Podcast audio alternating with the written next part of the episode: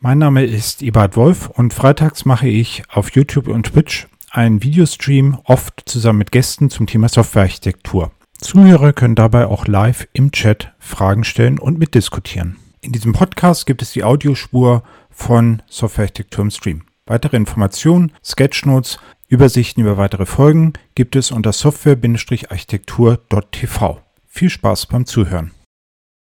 So, dann herzlich willkommen zu einer neuen Folge von äh, Softwarearchitektur im Stream. Wir haben heute verschiedene Themen und äh, die gute Lisa hat das irgendwie in dem ähm, Jamboard auch schon vorbereitet. Also, wir haben verschiedene Fragen, die sich jetzt so über die letzten paar Wochen aufgesammelt haben von euch und die würde ich jetzt gerne beantworten. Das heißt, wir fangen an mit dem Thema Mono oder Multirepro. Es geht dann nochmal um das Thema, ähm, das, was ich besprochen habe über Nick, äh, von Nick Tunes Ideen rund um den Umgang mit Legacy und Domain-Driven Design. Kann man das eigentlich umsetzen oder was sind da irgendwie äh, Themen? Dann haben wir das Thema, soll ich, wenn ich irgendwie ein Problem habe in einem Stück Software, äh, lieber ein Rollback machen oder ein Bugfix machen, wenn ich das also ausgerollt habe. Der Umgang mit neuen Technologien, wie sorge ich dafür, dass mein Team die sozusagen kennenlernt und äh, zwischenmenschliche Herausforderungen, nachdem ich ja darüber gesprochen habe, wie eben Softwareentwicklung und Organisation zusammenhängen, ist das offensichtlich ein Thema, worüber man reden kann.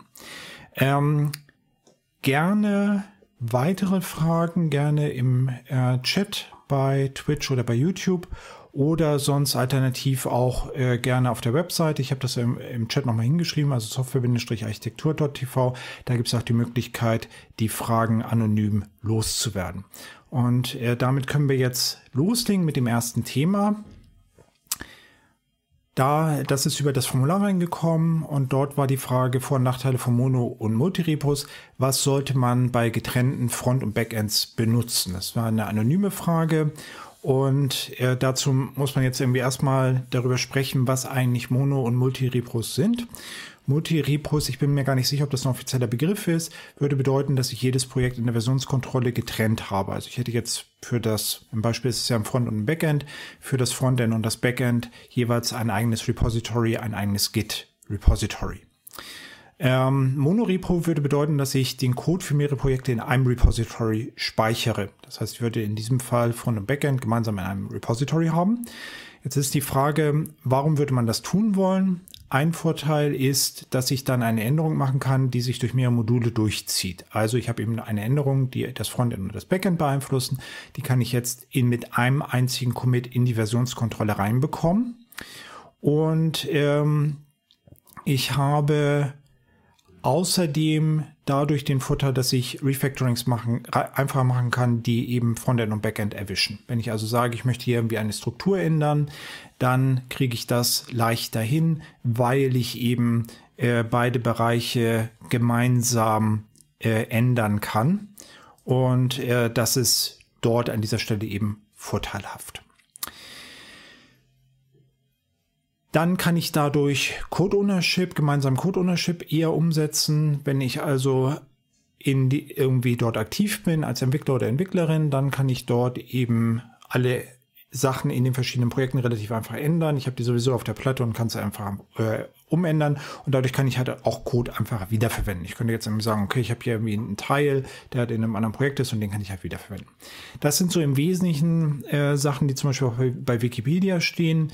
Ähm, ich würde jetzt von denen vor allem in den Vordergrund stellen, die Atomic Commits und eben diese übergreifenden Refactorings. Ich habe also die Möglichkeit, leichter Dinge zu tun, die mehrere Projekte erwischen. Und ich glaube, das ist auch sehr offensichtlich, dass, das, dass dort eben ein Vorteil an dieser Stelle existiert. Nachteile. Ähm, ich hätte eine Version, globale Versionierung, wobei ich das nicht ganz verstehe, weil ich kann ja immer noch die Artefakte getrennt einzeln versionieren und zum Beispiel das, was zur Bildzeit entsteht, dort getrennt äh, versionieren. Ich habe äh, Zugriff auf das gesamte Repository. Ich kann also nicht sagen, dieser Entwickler oder diese Entwicklerin kann nur dieses Projekt ändern, sondern wenn, dann kann diese Person eben alles ändern. Und ich habe mehr Speicherplatz auf der Platte, äh, das, den ich halt mit diesen Projekten vollfülle. Jetzt ist die Frage, gibt es irgendjemanden, der das tut. Und es stellt sich heraus, äh, Google, Facebook und, Facebook und Microsoft tun das. Es kann also offensichtlich erfolgreich sein. Ich habe gerade nochmal nachgeguckt, Google funktioniert noch, also Google kann offensichtlich mit Monorepos erfolgreich Software entwickeln. Ich benutze Windows, Microsoft kann also auch offensichtlich damit erfolgreich Software entwickeln. Ähm, Microsoft benutzt dafür Git, die haben ja auch GitHub gekauft. Facebook benutzt Mercurial, das ist so ein ähnliches Versionskontrollsystem wie Git. Äh, also hat ähnliche Konzepte. Ich kann es also erstmal prinzipiell tun. Und damit sind wir jetzt bei äh, einer von den Entscheidungen, wo ich eher sagen würde, es ist eine Geschmacksfrage. Also es ist jetzt nicht so, dass ich mit einem Monorepository offensichtlich in die Falle laufe.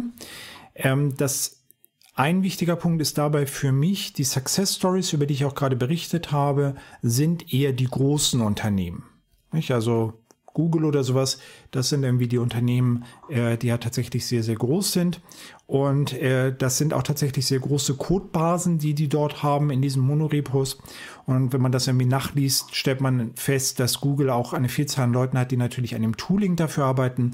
Und dass eben einer der Gründe, die, den sie dafür ins Feld führen, ist, äh, dass man dort eben Refactorings machen kann. Also wenn ich eine Library habe, die in verschiedenen Google-Projekten benutzt wird, kann ich das dann eben entsprechend in den einzelnen Projekten auch äh, anpassen und das in einem einzigen Commit machen. Auf der anderen Seite bedeutet das, dass dort ich vermute, viele Dinge im Tooling und in dieser ganzen Umgebung sind, die ja deutlich nicht trivial sind, was äh, nach mal, was ich daraus ableite, dass es eben, also ich bin nicht sicher, ob ich sozusagen auf meinem Laptop jetzt den gesamten Source Code von äh, Google oder nur den größten Teil des Source Codes von Google überhaupt auschecken könnte.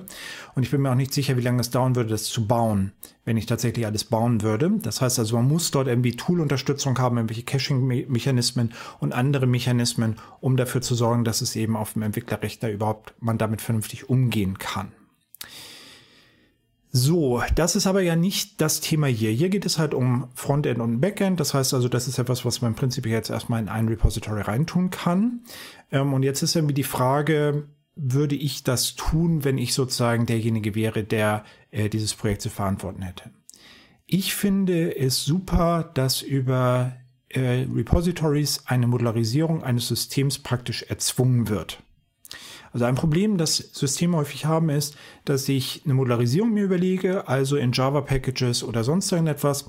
Und diese Modularisierung kann irgendwie relativ leicht durchbrochen werden, in dem Sinne, dass ich eben Dinge aus anderen Java-Packages benutze oder irgendwelche anderen Abhängigkeiten baue.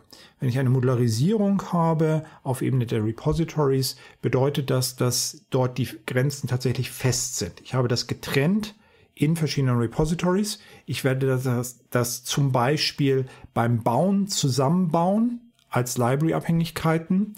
Und ich habe dort auch eine Versionierung, so dass ich dort irgendwie herausgehobene Schnittstellen habe, die eben tatsächlich sozusagen erzwungen werden. Das, deswegen finde ich es erstmal eigentlich gut, wenn ich getrennte Repositories habe, weil ich dadurch getrennte Module habe, die auch wirklich getrennt sind. Und Module finde ich toll. Module sind der Kern, mit dem ich überhaupt große Softwareentwicklungsprojekte eben modularisieren kann. So, jetzt ist die Frage, was sind Vorteile? Also die Vorteile, die ins Feld geführt werden, sind, ich kann, wenn ich eine globale Sicht über das System haben möchte, damit leichter umgehen. Ich kann also ein Refactoring zum Beispiel machen, was eben verschiedene Teile des Systems umfasst. Äh, oder ich kann eben eine Änderung machen, die sich durch diese verschiedenen Teile des Systems durchziehen.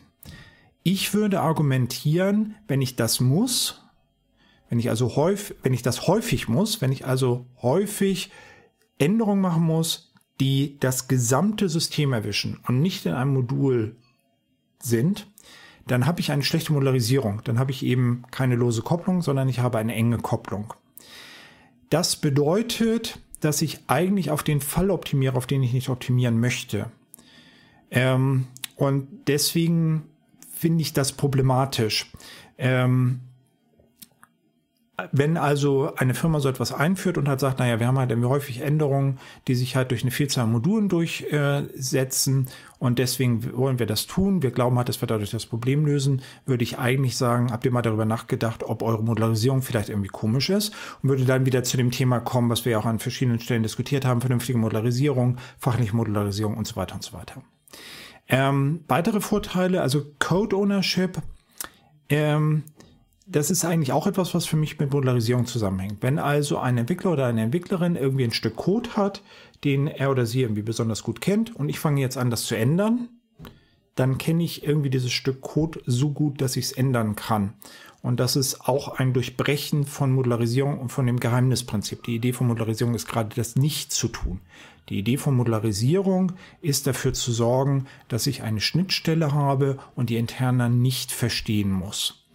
Und ähm, ähnliches und Wiederverwendung ist halt auch ein bisschen problematisch. Wenn mehrere Teams dasselbe Stück Code wiederverwenden, bedeutet das, dass dieses Stück Code eine Vielzahl an Abhängigkeiten hat. Damit möchte ich nicht sagen, dass Wiederverwendung unsinnig ist, aber es ist ein Trade-off. Ich bekomme dadurch eben viele Abhängigkeiten. Das heißt also, die Dinge, die ich dort ermögliche durch so ein Monorepo, sind Dinge, die ich vielleicht gar nicht ermöglichen möchte. So, jetzt ist die also die konkret, wir haben hier ja tatsächlich eine konkrete Frage. Also in dem, das, was ich jetzt diskutiert habe, ist eher sozusagen abstrakt.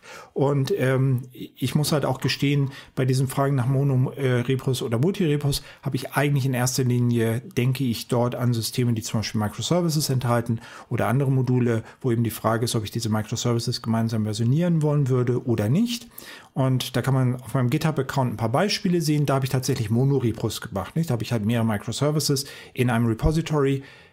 Das habe ich deswegen gemacht, damit es halt einfach ist, damit umzugehen. Das ist nicht das, wie ich sozusagen groß skaliert eine, eine Anwendung bauen würde. In dem Beispiel geht es ja um ein Front- und ein Backend.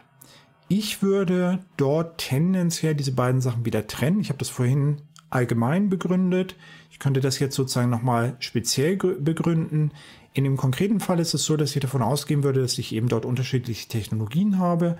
Ich habe eben vielleicht äh, JavaScript und solche Sachen für ein Frontend vielleicht. Und ich habe halt ein Backend, was potenziell in einer anderen Sprache läuft, äh, implementiert ist oder aber auf einem anderen Rechner äh, deployed wird. Dadurch habe ich eben auch ein getrenntes Deployment. Und ähm, das würde ich auch entsprechend in getrennten Modulen in der Versionskontrolle abbilden.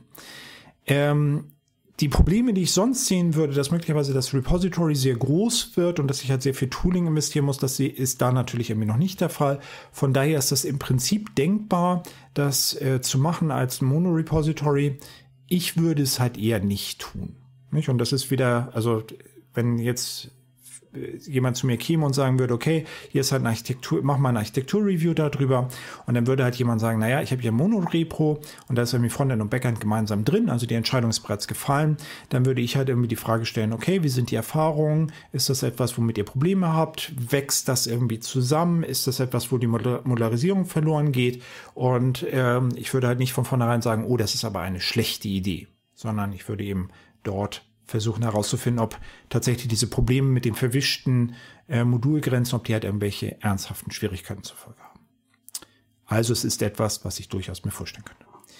Gut, soweit dazu erstmal ähm, Fragen zu diesem Thema mit dem Mono äh. Also wir haben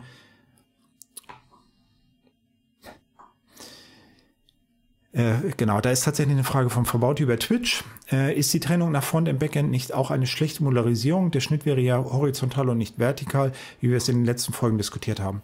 Das ist ein super Punkt. Ähm, und ist vielleicht auch eine, ein Teil der Antwort. Ähm, ich gehe irgendwie, also eine Trennung in Front und Backend ist meiner Ansicht nach, wenn ich zum Beispiel eine Single-Page-App habe und ein REST-Backend, äh, die ist ja technisch einfach da. Die kann ich nicht ignorieren. Das ist etwas, was da ist. Äh, und deswegen kann ich halt nicht sagen, ich fasse das irgendwie zusammen. Das, was ich in den Folgen davor gesagt habe, ist, ähm, ich möchte gerne als grob granularste Architektur eine fachliche Aufteilung haben. Das heißt, ich möchte gerne ein System haben, wo es halt zum Beispiel den Bestellprozess gibt. Dann gibt es irgendwie das Ding, was halt zum Beispiel Rechnungen erstellt oder sich um Bezahlung kümmert. Und dort gibt es vielleicht ein Front- und ein Backend. Und das würde jetzt bedeuten, die Frage wäre jetzt also für mich, Bestellprozess, soll das in einem Monorepro drin sein, wo Frontend und Backend gemeinsam drin ist, oder soll das in getrennten Repos drin sein? Wenn mir jemand sagt, wir haben halt alles in einem großen Repository und wir haben Frontend und Backend als grob granulare Architektur und wir haben keine fachliche Aufteilung, das wäre etwas, das stimmt und deswegen ist es auch gut darauf nochmal hinzu, hinzuweisen. Das ist genau das, was wir in den letzten Folgen diskutiert haben. Das würde ich halt irgendwie als schwierig sehen. Aber das ist ein anderes Thema an der Stelle. Gut. So. Ähm, einmal kurz sozusagen ähm, mentaler Reset. Also das Problem bei diesen Fragesammlungen ist, äh, dass die Fragen tatsächlich irgendwie sehr, sehr unterschiedlich sind und auf unterschiedlichen Ebenen ansetzen. Und ähm, die nächste Frage bezieht sich auf die äh, auf die Folge zu Nicktune über Legacy Architekturmodernisierung. Ich meine, das ist die Folge 11, wenn ich es richtig in Erinnerung habe. Und ähm, dort ist die Frage, ähm, dort steht, ähm, ich finde den Ansatz von Nicktune spannend und würde ihn gerne einmal ausprobieren kannst du vielleicht noch ein paar Tipps geben? So, und da ist halt die erste, also da folgen jetzt ein paar Fragen. Die erste Frage ist, ob dieser Ansatz auch funktioniert, wenn das System sehr legacy ist. Typisches Großprojekt, Ablösung von äh, XXX Zeilen Code und ähm, 2 Millionen Zeilen Code, 15 Domänen in dem System. So, und ähm, also die Frage ist eigentlich, ist das etwas, was sozusagen bei großen Systemen funktioniert. Dazu sollten wir noch mal kurz rüberfliegen über, was ist denn das eigentlich, was der Nick Tune äh, dort irgendwie empfiehlt und was wir dort äh, diskutiert haben. Kurz zusammengefasst ist es so, dass er dort drei unterschiedliche Themen diskutiert. Das Business Strategy Alignment, wo ich also sage, was ist die Business Strategie? Die versuche ich herauszufinden und versuche dann herauszufinden, wie ich das in Software abbilde. Also ist es so, dass äh, der Kern meines Systems, wo ist der Kern meines Systems? Was ist das, wo ich wirklich investieren muss? Und wie ändert sich das? Vielleicht ist es eben so, dass ich aufgrund von äh, irgendwelchen Umständen jetzt mehr E-Commerce machen muss oder ich muss irgendwie schauen, dass ich besser verstehe, was meine Kunden eigentlich wollen. Ich muss, muss mehr Advertising machen oder was auch immer. Das wäre halt die Business Strategy. Daraus leitet sich ab, welche Systeme besonders wichtig sind. Daraus leitet sich dann äh, eine Target Architecture Design ab, wo ich also mir da überlege, wie diese Systeme aussehen sollen und wie ich die modifizieren will. Und eine Architecture Roadmap Planning, die dann konkret sagt, wie ich diese Systeme umsetze. So, das ist auf der, und für all diese Schritte schlägt Nicktune jetzt irgendwie eine Vielzahl von Artefakten vor. Und ähm, ich habe einige von diesen Artefakten dort diskutiert. So, jetzt ist die Frage erst, also grundsätzlich sind diese Schritte für mich auf jeden Fall sinnvoll gerade bei großen Unterfangen. Also die Frage ist ja hier insbesondere, ob es halt skaliert. Und ähm, ich fand es halt spannend, das zu kontrastieren, insbesondere mit dem, was, was Eric in seinem Paper geschrieben hat. Äh, darüber hatte ich ja auch eine Folge gemacht. Und Eric hatte eben in seinem Paper eigentlich gesagt, naja, ich habe halt einbauenden Kontext, den ich irgendwie reinbaue. Und ähm, hier sind ein paar Möglichkeiten, wie ich das tue. Und Nick Tunes Ansatz sagt eigentlich, wie komme ich denn dahin, dass ich überhaupt diese Tätigkeit tue? Und also warum würde ich jetzt ausgerechnet diesen Bauende-Kontext nehmen und warum mache ich das jetzt so und nicht anders? Also das ist eben ein tatsächlich grob granularer Ansatz, der also für größere Sachen ähm, wichtig ist. Also das, was Eric schreibt, ist natürlich auch wichtig, aber auf einer anderen Ebene. Das ist sozusagen etwas, was mich anleitet, wenn ich mich an den Rechner setze und wenn das Team, in dem ich arbeite, ein Problem lösen muss. Die Frage, welches Problem soll ich denn überhaupt lösen? Wo sind die Teile, wo ich jetzt wirklich Aufwand investieren will? Das ist etwas, wo Nicktune eigentlich dann das hinzufügt. Das heißt, ja, das ist etwas, was große Projekte eigentlich zum Ziel hat oder größere Umfänge. Und äh, ich würde auch genauso vorgehen. Also ich fühle mich dort irgendwie auch bestätigt.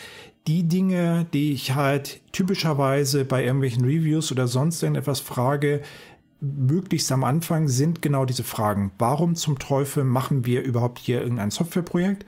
Was ist das Ziel? Wie verdienen wir damit mehr Geld oder machen irgendetwas wirtschaftlich Sinnvolles? Also es muss ja nicht unbedingt sofort mehr Geld sein, sondern es gibt ja auch, auch andere Dinge, die man vielleicht machen möchte.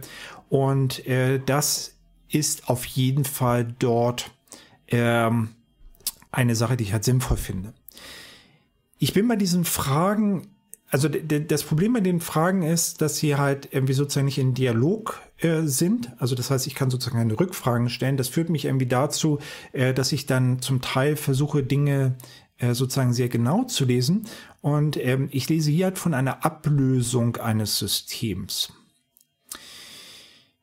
Das finde ich halt spannend, weil ähm, das ist eigentlich ja nicht das, was Nick Tune sagt und das ist auch, glaube ich, nicht das, was, was ähm, mir sozusagen nahe liegt, sondern ähm, also das haben wir auch bei, bei Eric hat es, glaube ich, so schön gesagt, wenn ich halt ein System habe, was eben eine bestimmte Funktionalität erbringt äh, und was ich nicht weiterentwickeln muss, warum sollte ich das jemals ablösen? Also wenn ich sozusagen irgendwie so, so einen bauenden Kontext habe, der halt äh, zwar intern nicht vernünftig äh, strukturiert ist und den ich nicht vernünftig weiterentwickeln kann, aber ich habe eine Schnittstelle und ich muss ihn halt auch nicht tendenziell massiv weiterentwickeln, warum soll ich da irgendetwas tun? Und ähm, das führt dazu, dass, dass sozusagen der Ansatz hier ein Ansatz ist, den ich auch, also wie gesagt, ich lese da halt sehr viel aus diesem Wort Ablösung heraus, der, der mit Ablösung vielleicht nicht so viel zu tun hat, sondern eigentlich ist halt die Aussage, hier sind halt verschiedene Geschäftsdinge. Wie kriegen wir die in unsere Software rein? Und wenn das halt bedeutet, dass wir halt irgendwo ein System neu, komplett neu bauen müssen, ist das unangenehm. Wir würden es halt tun, aber ähm, eigentlich wollen wir eher, äh, es ist nicht sozusagen das primäre Ziel. Und das finde ich auch ein sinnvolles Vorgehen. Rewrites sind aufwendig, kompliziert, teuer. Das würde ich nur tun, wenn es halt ein klares Business-Ziel gibt und wenn ich das Business-Ziel auf eine andere Art und Weise nicht erreichen kann. So, und das ist ja genau der Grund, weswegen irgendwie diese Business-Diskussion halt wichtig ist, nicht? Also, ähm, und da ist vielleicht auch potenziell ein Konfliktpotenzial, wenn also irgendjemand sagt, ja, wir müssen es halt irgendwie ablösen und man sagt halt, warum denn?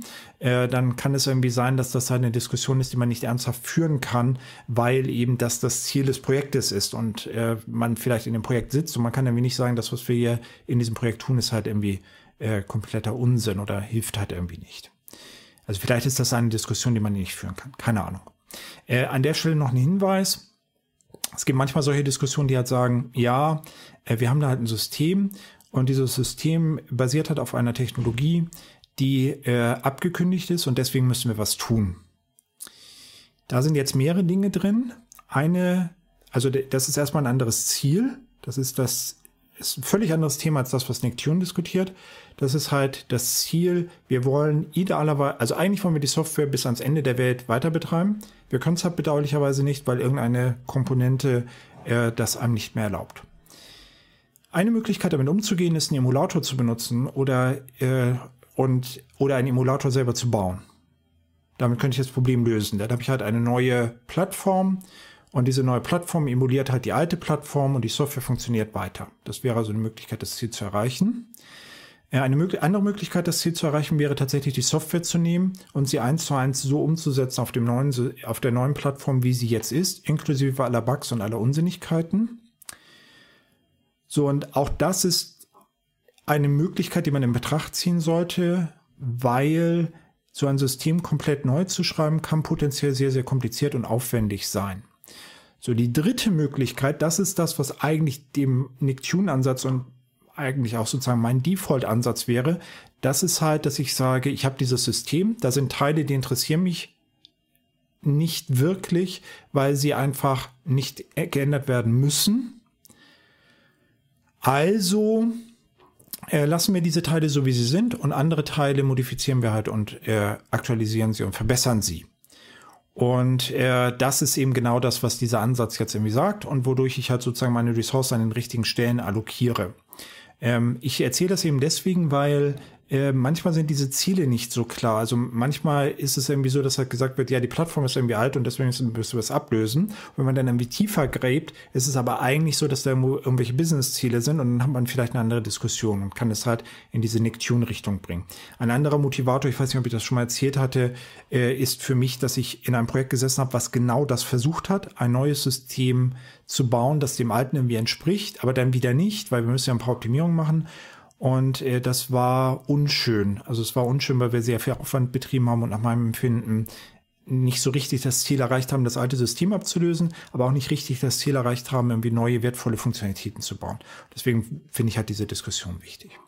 Also kurze zu, genau, das ist also meine Antwort auf die erste Frage.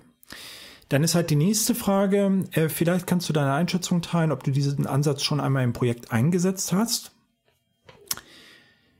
da kommt es wieder auf die Granularität an. Also diese Kernschritte und diese Fragen zu diskutieren mit Business Alignment, daraus Architekturen abzuleiten, daraus konkretes Doing abzuleiten.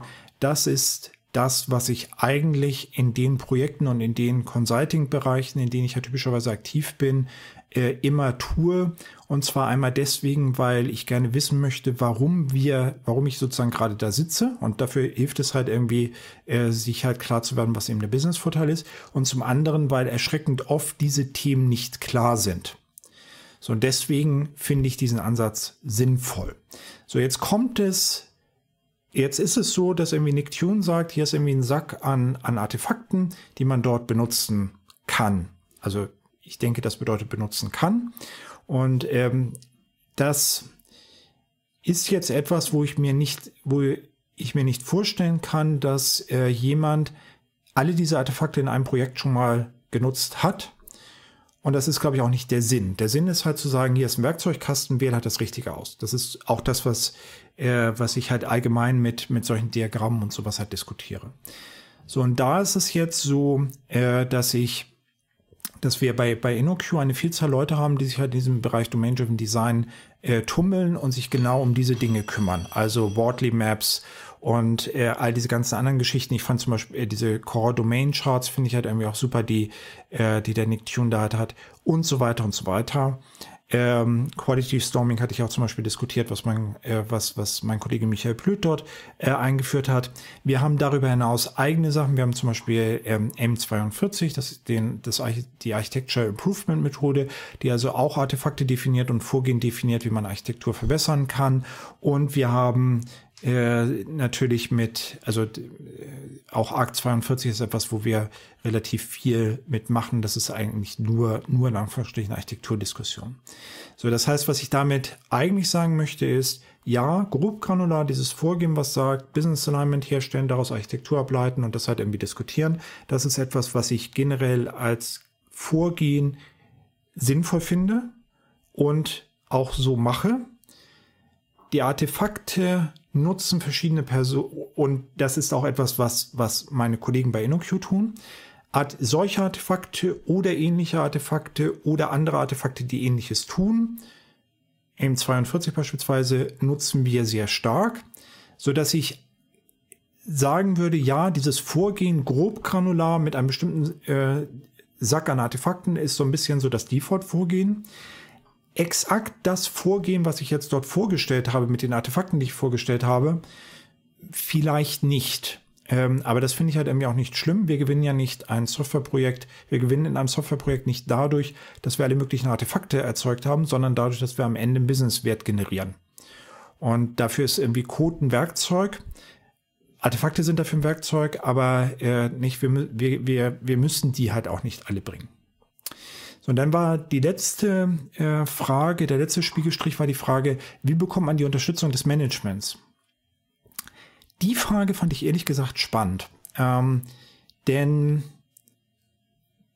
das hatte ich ja schon bei, beim ersten Spiegelstrich gesagt, das Wesentliche bei Nicktune ist eigentlich die Aussage, sag mir, was ist dein Business, oder so interpretiere ich das, oder das ist ein wichtiger Punkt, den ich da sehe, sag mir dein Businessproblem, und dann lass uns von dort aus eine Architekturdiskussion führen. Und äh, das ist ja auch vielleicht etwas, was, was noch ein bisschen weitergeht als Dom äh, Domain-Driven Design in der ursprünglichen Interpretation, wo es halt nur darum, nur in Anführungsstrichen darum ging, dieselbe Sprache zu sprechen. Hier geht es darum, dass wir aus dem Business hier eben äh, konkretes Doing sozusagen ableiten.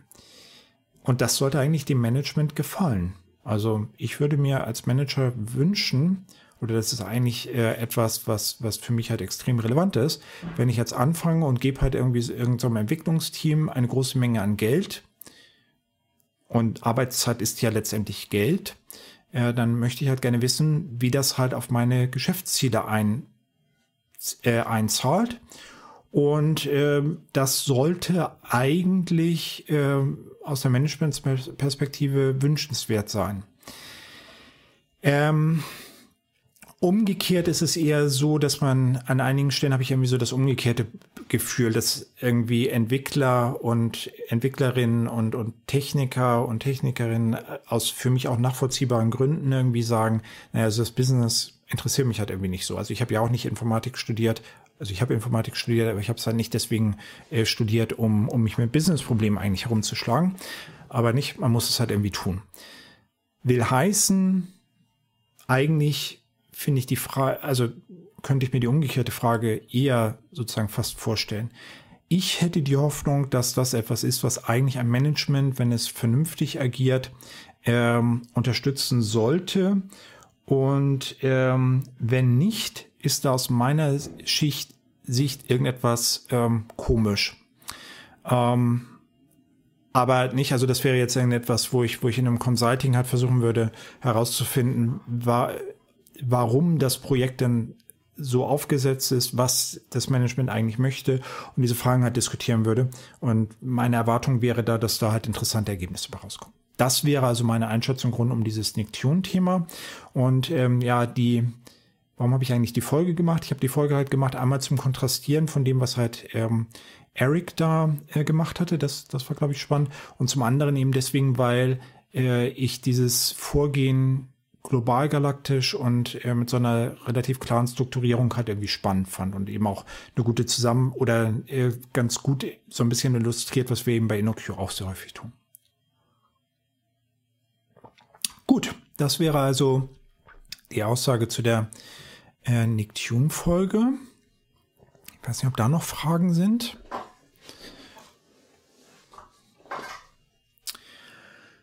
So, ähm, dann die nächste, die nächste Geschichte kommt auch wieder, ist wieder über das Formular gekommen, also anonym an der Stelle. Und äh, dort ist die Frage, die DAFOPS-Studie. Ähm, sollte ich statt Rollback äh, den Bug fixen und neu deployen? Das ist so, äh, so ein bisschen die, die Frage. Und ähm, das ist tatsächlich eigentlich prinzipiell erstmal eine spannende Frage. Äh, die, die sich an so ein bisschen so eine, so eine klassische äh, Continuous Delivery Frage, nicht? Also es geht irgendetwas schief. Soll ich jetzt irgendwie versuchen zurückzufahren oder soll ich irgendwie nach vorne? Ähm, ich würde behaupten, heutzutage ist das eine Frage, äh, die sich sozusagen in der Schärfe gar nicht mehr stellt, respektive eigentlich entschieden ist. Ähm, das kann ich jetzt sozusagen illustrieren. Also ich, ich, ich setze mich jetzt an die Tastatur, ich mache irgendeine Änderung und ich lasse das durch die Continuous Delivery Pipeline durchlaufen. Wenn die Continuous Delivery Pipeline rot ist, also irgendeiner meiner Tests fehlgeschlagen ist, werde ich das Zeug nicht deployen. Dann stellt sich die Frage nicht, dann werde ich halt Bug fixen. Also ich werde nicht zu irgendwie deployen und zurückfallen, sondern ich werde Bug fixen. Wenn ich das deploye auf einer Plattform wie Kubernetes, dann macht Kubernetes folgendes. Kubernetes kann, äh, ist eben dann so, dass ich dort äh, die neue Version deploye. Die Container fahren hoch und nur wenn diese Container halt sagen, dass sie tatsächlich dazu in der Lage sind, Traffic zu äh, bearbeiten, werden sie auch tatsächlich mit Traffic versorgt. Und im Übrigen gilt immer, wenn eben ein Container sozusagen nicht mehr lebt, wird er eben gekillt durch, durch neuen ersetzt. Das bedeutet, da, da ist ein Automatismus und es würde eben unter bestimmten Bedingungen automatisch ein Rollback stattfinden. Da muss ich also auch nichts entscheiden, das passiert halt einfach. Ähm, was wir also dann letztendlich ist dieses Canary Testing. Ähm, ja, nee, nicht ganz. Also Canary äh, Releasing bedeutet noch ein bisschen mehr. Canary Releasing würde bedeuten, dass ich es auch dann weiter schrittweise ausrolle, dass ich also sage, okay, ich mache erst 10% des Traffics auf die neuen 20% des Traffics und dann irgendwann 100%. Und das ist etwas, was äh, zum Beispiel auch äh, Traffic Management und Traffic Routing benötigt. Und das ist etwas, wo Service Meshes einem helfen können. Nicht? Also die können dann irgendwie, also da muss ich halt im Prinzip am Load Balancer sagen, okay, äh, ich schicke immer mehr Traffic auf die neuen Versionen und das ist etwas, was ich zum Beispiel mit einem Service Mesh automatisieren könnte. Das so ein bisschen mehr. Nicht? Also äh, was Kubernetes nur macht, ist, starte einen neuen äh, Container, schaue nach, ob dieser Container funktioniert. Wenn nicht, kill ihn halt und fall halt zurück auf die alte Version. Canary Releasing würde bedeuten, dass ich sie eben auch schrittweise deploye und zum Beispiel irgendwie merke, vielleicht merke, dass irgendwo äh, die Last zu hoch wird und dann auch eben zurückfalle. Gut, ähm, worüber wir also jetzt reden in so einer modernen Softwareumgebung, wenn wir die sozusagen als Gesetz nehmen, wäre ein Fehler, der in der Continuous Delivery Pipeline durchgerutscht ist und der auch bei Kubernetes beim Deployment durchgerutscht ist. Und jetzt, jetzt kann ich tatsächlich entscheiden. Das heißt, ich weiß, ich habe in Produktion ein Problem und jetzt müsste ich manuell sagen, ich falle irgendwie zurück oder ich gehe irgendwie nach vorne und fixe das Problem. Ähm, und da ist jetzt noch ein weiterer Constraint durch diese moderne Umgebung. Weil ich eben Kubernetes habe, habe ich dort wahrscheinlich irgendwie sowieso die Möglichkeit, relativ leicht zurückzurollen. Also wird dieser Weg einfacher. Das, das hat eine ganze Menge an Voraussetzungen. Nicht? Das bedeutet zum Beispiel, dass ich regelmäßig deployen muss, dass ich diese Automatismen, äh, Automatismen benutze und so weiter und so weiter. Ähm, aber das wäre dort eben sozusagen die Voraussetzung. Ähm, das bedeutet, es ist wahrscheinlich kein massives Problem. Wäre es ein massives Problem, wäre es mir halt durch meine Sicherheitsnetze schon aufgefallen, also durch die Continuous Delivery Pipeline oder durch Kubernetes. So, und das bevorzugt jetzt, glaube ich, relativ stark, ähm, das, das einfach so zu lassen und dann einen Fix auszurollen. Ähm, wie gesagt, da sind eine Menge an, an, an Voraussetzungen drin. Also ich nehme eigentlich implizit an, dass ich öfter deploye, dass die Deployments relativ klein sind. Da, und dadurch wird zum Beispiel Rollback einfacher, dass ich eine moderne Umgebung habe wie Kubernetes. Dadurch wird Rollback auch einfacher, teilweise automatisiert. Und dadurch trifft dieses ganze Ding, läuft halt, wird dadurch sozusagen weniger äh, kompliziert und weniger, äh, die, die, die Entscheidung wird mir sozusagen abgenommen. In klassischen Systemen, also in einem Deployment-Monolithen oder sowas, den ich halt nur selten deploye, ähm, da habe ich halt andere Probleme. Da ist es so, dass ähm, üblicherweise dieses, dieses Rollback schwierig bis unmöglich wird. Also da gibt es halt häufig diese Stellen, wo ich halt sage, okay, ich deploy halt übers Wochenende, es dauert halt sehr lange und äh, ich bin dann halt irgendwann an der Stelle, wo ich eigentlich nicht mehr zurückrollen kann. Da kann ich nur noch vorwärts gehen. Und das andere Problem, was dort halt existiert, ist, dass dieser Rollback ähm, etwas ist, was ein großer Schritt zurück ist. Das ist nicht sehr trivial, sowas umzusetzen. Und den habe ich halt ziemlich sicher nicht getestet. Äh, und ich kann ihn irgendwie auch schwer testen, weil ich wahrscheinlich in irgendeiner Situation bin, die halt irgendwie unangenehm ist, über die ich mir vielleicht vorher auch keine Gedanken gemacht habe und das, ob da das Rollback tatsächlich zuverlässig funktioniert, weiß ich nicht. Deswegen würde ich halt in solchen Situationen, also in, in älteren Umgebungen, äh, würde ich vermuten, dass man besser damit fährt, äh, sie vorwärts zu arbeiten und nicht rückwärts zu fallen, äh, weil eben der Rückwärtsweg einer ist, den man im Gegensatz zum Deployment nach vorne üblicherweise nicht äh, durchtestet und da halt auch kein Problem hat. Gut. Dazu noch Fragen.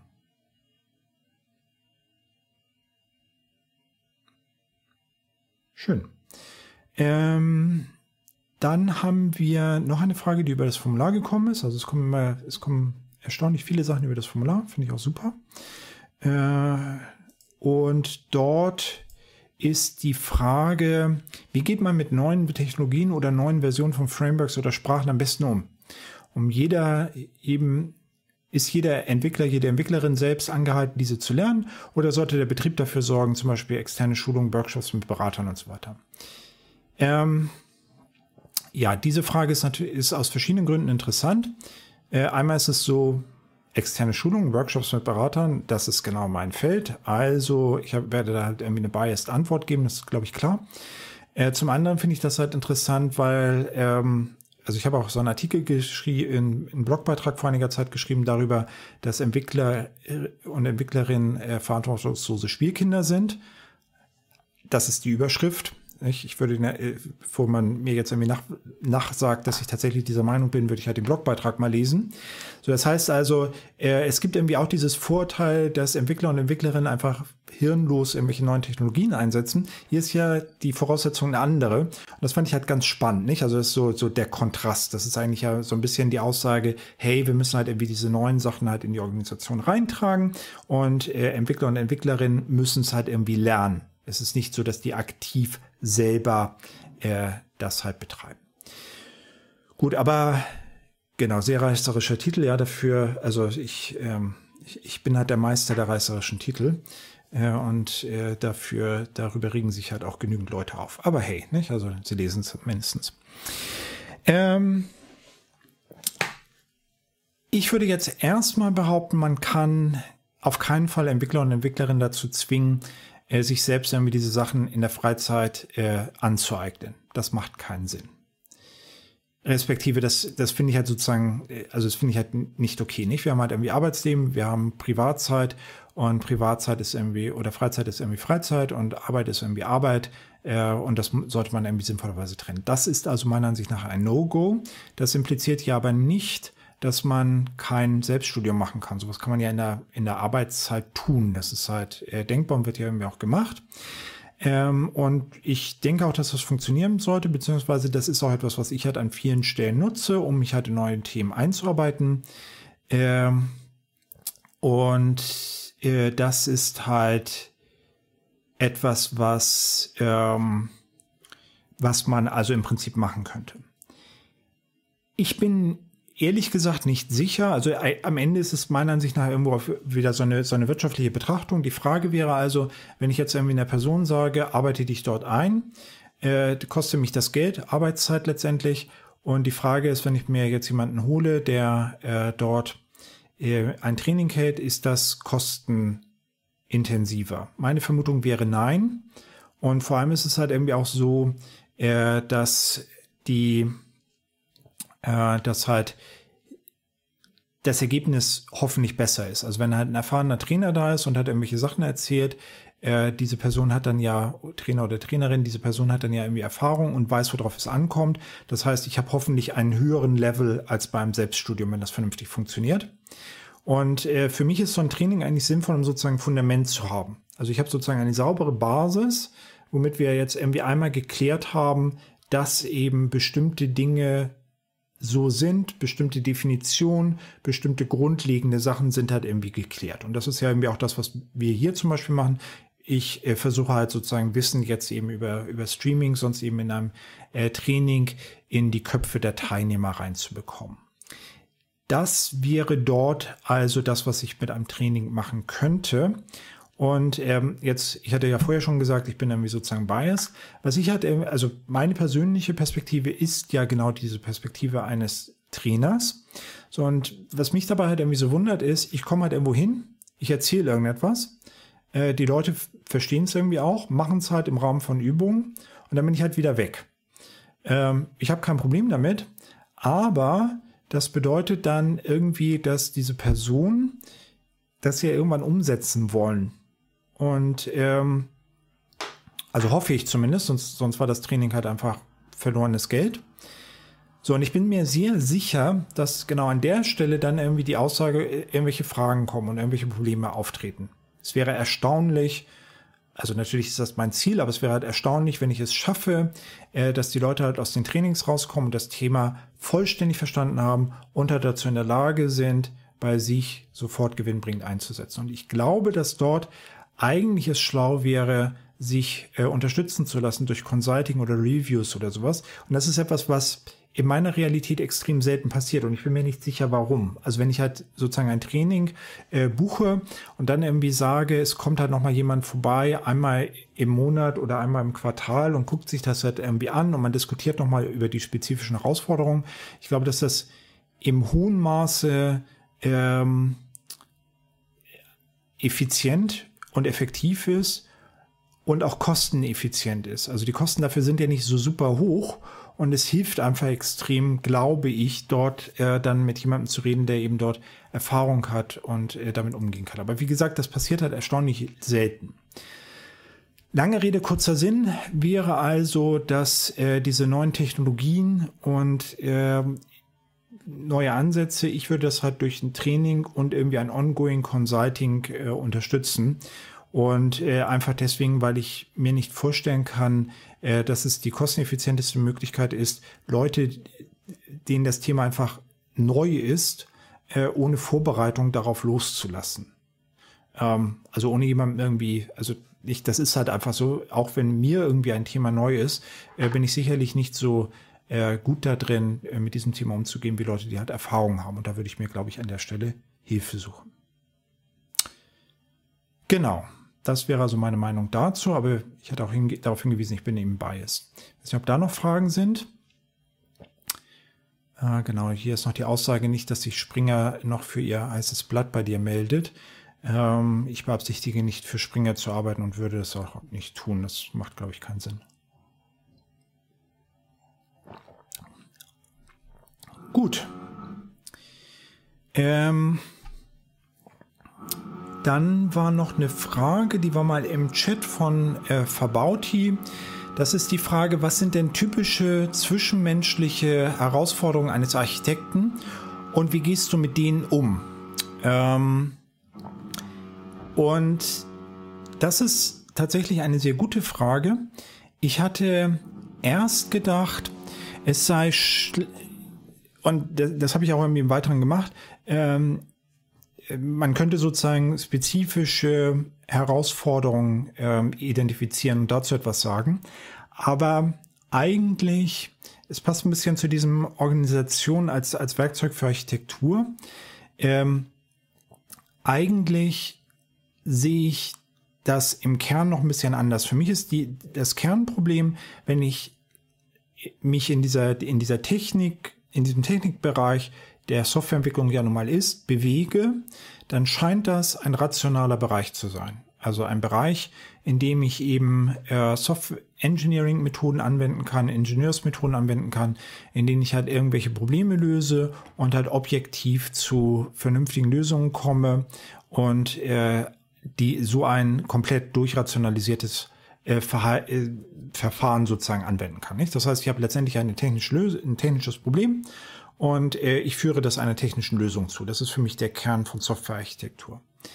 Ähm, so und der Punkt mit den zwischenmenschlichen Herausforderungen ist für mich in erster Linie das, was man wahrscheinlich unter Politik ähm, verbuchen würde. Also, wenn ich mich jetzt irgendwie hinstelle und sage, hier ist halt diese Lösung, von der ich halt glaube, dass sie halt die technisch objektiv richtige oder beste Lösung ist, ähm, dann, dann äh, prallt diese Lösung halt auf ein soziales Gefüge, in dem es halt Machtverhältnisse gibt, Abhängigkeiten und Leute, die halt unterschiedlich offen sind und so weiter. So, das heißt also, wenn ich diese Idee habe, muss ich sie halt so verpacken und mit solch, mit den Leuten äh, besprechen, damit ich halt eine höhere Wahrscheinlichkeit habe, dass das sozusagen zum äh, Erfolg führt. Und das ist, glaube ich, der Kern äh, der ganzen Geschichte.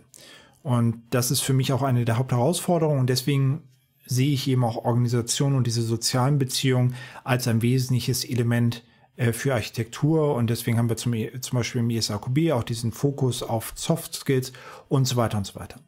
Das ist für mich eigentlich die Hauptherausforderung und äh, ist eben eine, ja, sozusagen ein zusätzliches Werkzeug. Also ich, ich empfinde das noch nicht mal als negativ, sondern ich glaube, dass es eben ein zusätzliches Werkzeug ist, um halt äh, Probleme zu lösen. Und daraus ergibt sich ja aus, dass man äh, ergibt sich ja auch, dass man äh, Feedback bekommen kann, dass man also äh, für diese Lösung Feedback bekommen kann, das halt einarbeiten kann und damit halt sozusagen umgehen kann. Ähm, genau, die andere Sache, vielleicht ist das auch sozusagen ein ein Thema, äh, es wird mir jetzt irgendwie sozusagen erst bewusst, das hört sich ein, weiß ich nicht, also äh, zwischenmenschliche Herausforderungen ähm, impliziert so ein bisschen, die anderen sind das Problem. Ich bin mir da manchmal gar nicht, also nicht, vielleicht bin ich selber halt auch sozusagen das Problem. Vielleicht ist das auch noch ein Thema, dass man irgendwie sozusagen an sich selber arbeiten muss und halt schauen muss, dass man sie selber eben konstruktiv ist und äh, versucht, äh, dort tatsächlich ähm, ja, das Maximum sozusagen rauszuholen. Ansonsten fallen mir eigen, ach so, genau, das ist auch noch ein wichtiger Punkt, das passt auch zu dem Thema davor. Ähm, wenn wir jetzt sagen, Beispiel Domain-Driven Design, Aufbau nach bauenden Kontexten, fachliche, äh, fachliche Modellierung, das ist ja etwas, was wir in, in äh, dem, was wir halt äh, diskutiert haben, äh, ausführlich im, genau hier bei Softwarearchitektur im Stream, dann ist das eigentlich eine Verhaltensänderung, die wir haben wollen.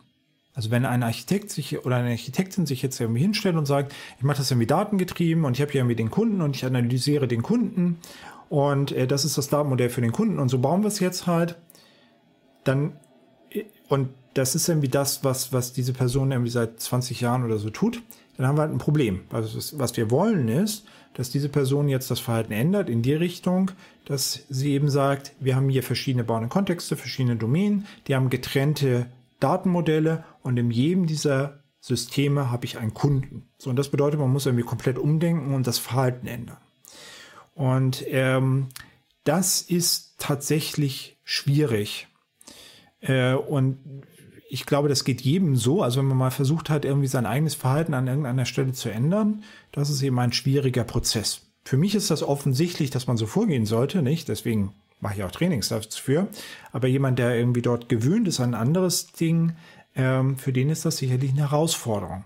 Und ich glaube, das ist halt auch irgendwie ein Kernproblem und das ist auch wieder nichts äh, Rationales. Also es ist ja nicht so, dass jetzt diese Person sich irgendwie hinstellen würde und sagen würde, hey, das, was ich hier tue, ist, ist äh, irgendwie sinnvoller. Vielleicht ist das sozusagen auf der rationalen Ebene klar, aber es ist eben schwierig, äh, das sozusagen tatsächlich umzusetzen. Und das ist auch wieder einer der Gründe, weswegen ich eben sage, wir sollten idealer, das ist halt sozusagen ein, ein begleiteter Prozess und äh, es macht Sinn, sich dort sozusagen Unterstützung zu holen, um eben dafür zu sorgen, dass diese Änderung auch tatsächlich passiert. Weil es bringt irgendwie nichts, wenn man sagt, hier ist halt das Wissen und es wird eben nicht angewendet, sondern da muss eben genau dieses, diese Verhaltensänderung sozusagen rein. Dann gibt's halt Themen wie Beratungsresistenz, wobei ich mir nicht sicher bin, ob das eigentlich tatsächlich ein Problem ist, was ich habe. Also meine Aufgabe ist es in erster Linie halt ein Konzept zu haben und äh, dieses Konzept irgendwie äh, darzustellen und dafür zu sorgen, dass es halt irgendwie verstanden wird. Das kann man dann halt ignorieren, das ist halt denkbar. Dass Leute nicht miteinander reden. Äh, eine Variation ist davon Gerüchte, dass also irgendwie gesagt wird, ja, die kriegen das halt nicht auf die Reihe, die haben halt an dieser Stelle äh, Deadlines gerissen und das halt irgendwie nicht richtig hinbekommen. Und äh, in Wirklichkeit ist es so, wenn man eben mit Leuten redet, äh, dass es diese solche Sachen teilweise einer objektiven Überprüfung halt nicht standhalten, was denn dazu führt, dass irgendwie nicht auf Basis von Informationen, sondern auf Ge äh, Basis von Gerüchten äh, Entscheidungen getroffen werden und das ist irgendwie suboptimal. Ähm, und das ist vielleicht auch noch sozusagen ein Pattern, was ich sehen würde. Inform und eins, das glaube ich auch für führerisch ist, also was, was mir selber eben auch so geht, wenn jemand Informationen hat, ist es halt eigentlich sinnvoll, die zu teilen und zu sagen, hier ist halt die Information. Wenn wir mehr Informationen haben, können wir bessere Entscheidungen treffen. Es gibt aber irgendwie auch dieses Problem mit Mauern und man weiß nicht, welche Informationen man weitergeben soll. Und äh, nicht, also wenn, wenn ich irgendwie diese Sachen weiß, habe ich natürlich einen Vorsprung. Das ist irgendwie verführerisch, denn damit sozusagen äh, ja sich da zurückzuhalten, diese Information weiterzugeben.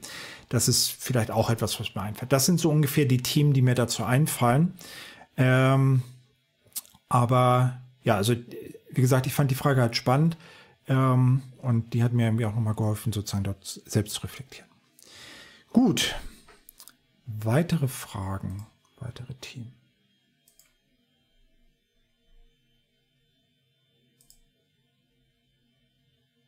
Dann sind wir sozusagen heute äh, offensichtlich an der Stelle durch. Ähm, ich bedanke mich für die Fragen. Gerne weitere Fragen auch äh, sozusagen nochmal einkippen übers Formular oder äh, hier auch gerne im Chat. Ähm, die nächste Folge, aller Vorsicht nach, werde ich äh, die nächsten Folgen, äh, so ist mein Plan, mit äh, Gästen zu bringen. Ich finde das halt irgendwie ganz spannend. Und äh, dort würden wir dann so, so ein bisschen diese, diese Dialogform, äh, wie ich sie mit, mit Uwe Friedrichsen und äh, dem Oliver Drothbohm schon gemacht hatte, äh, diese Sache halt dann sozusagen nochmal äh, weiter aufleben lassen. Das ist so ein bisschen auch so, so, ein, so ein Kernelement. Äh, ansonsten bin ich eben auch für Vorschläge offen, gerne einkippen über das äh, Formular oder über die anderen Sachen. Und Genau, dieser schreibt gerade, also dass, das, dass es ein Bild gibt. Können wir irgendwie nochmal drauf gucken. Ist noch nicht ganz fertig. Äh, bei Twitter schrieb sie, dass sie heute Procreate benutzt habt. Äh, und da kann man irgendwie nochmal schauen. Genau, da sind die Themen nochmal Monomoto Repo. äh, Rubik oder Fix und Deploy, zwischenmenschliche Herausforderungen, Umgang mit neuen Technologien und Tipps für Nix-Tunes Sachen. Genau, Verbauti schreibt gerade auf Twitch stark, die Dialoge fand ich wirklich interessant, besonders das Streitgespräch mit Uwe. Genau. Ähm, so ging es mir auch. Und äh, deswegen ist das so ein bisschen so die, die Richtung, die ich jetzt irgendwie verfolgen will. Wie gesagt, ich, ich schaue irgendwie, was sozusagen meine persönliche Motivation ist und was ich da halt äh, Interessantes finde. Gut, dann würde ich sagen, vielen Dank, vielen Dank fürs Zuhören. Äh, und ich wünsche schon mal ein angenehmes Wochenende. Und dann sehen wir uns äh, nächsten Freitag und für weitere Details, äh, ja, stay tuned sozusagen, wenn wir werde ich halt auf Twitter bekannt geben und halt auch auf der Webseite. Schönes Wochenende, vielen Dank fürs Dasein.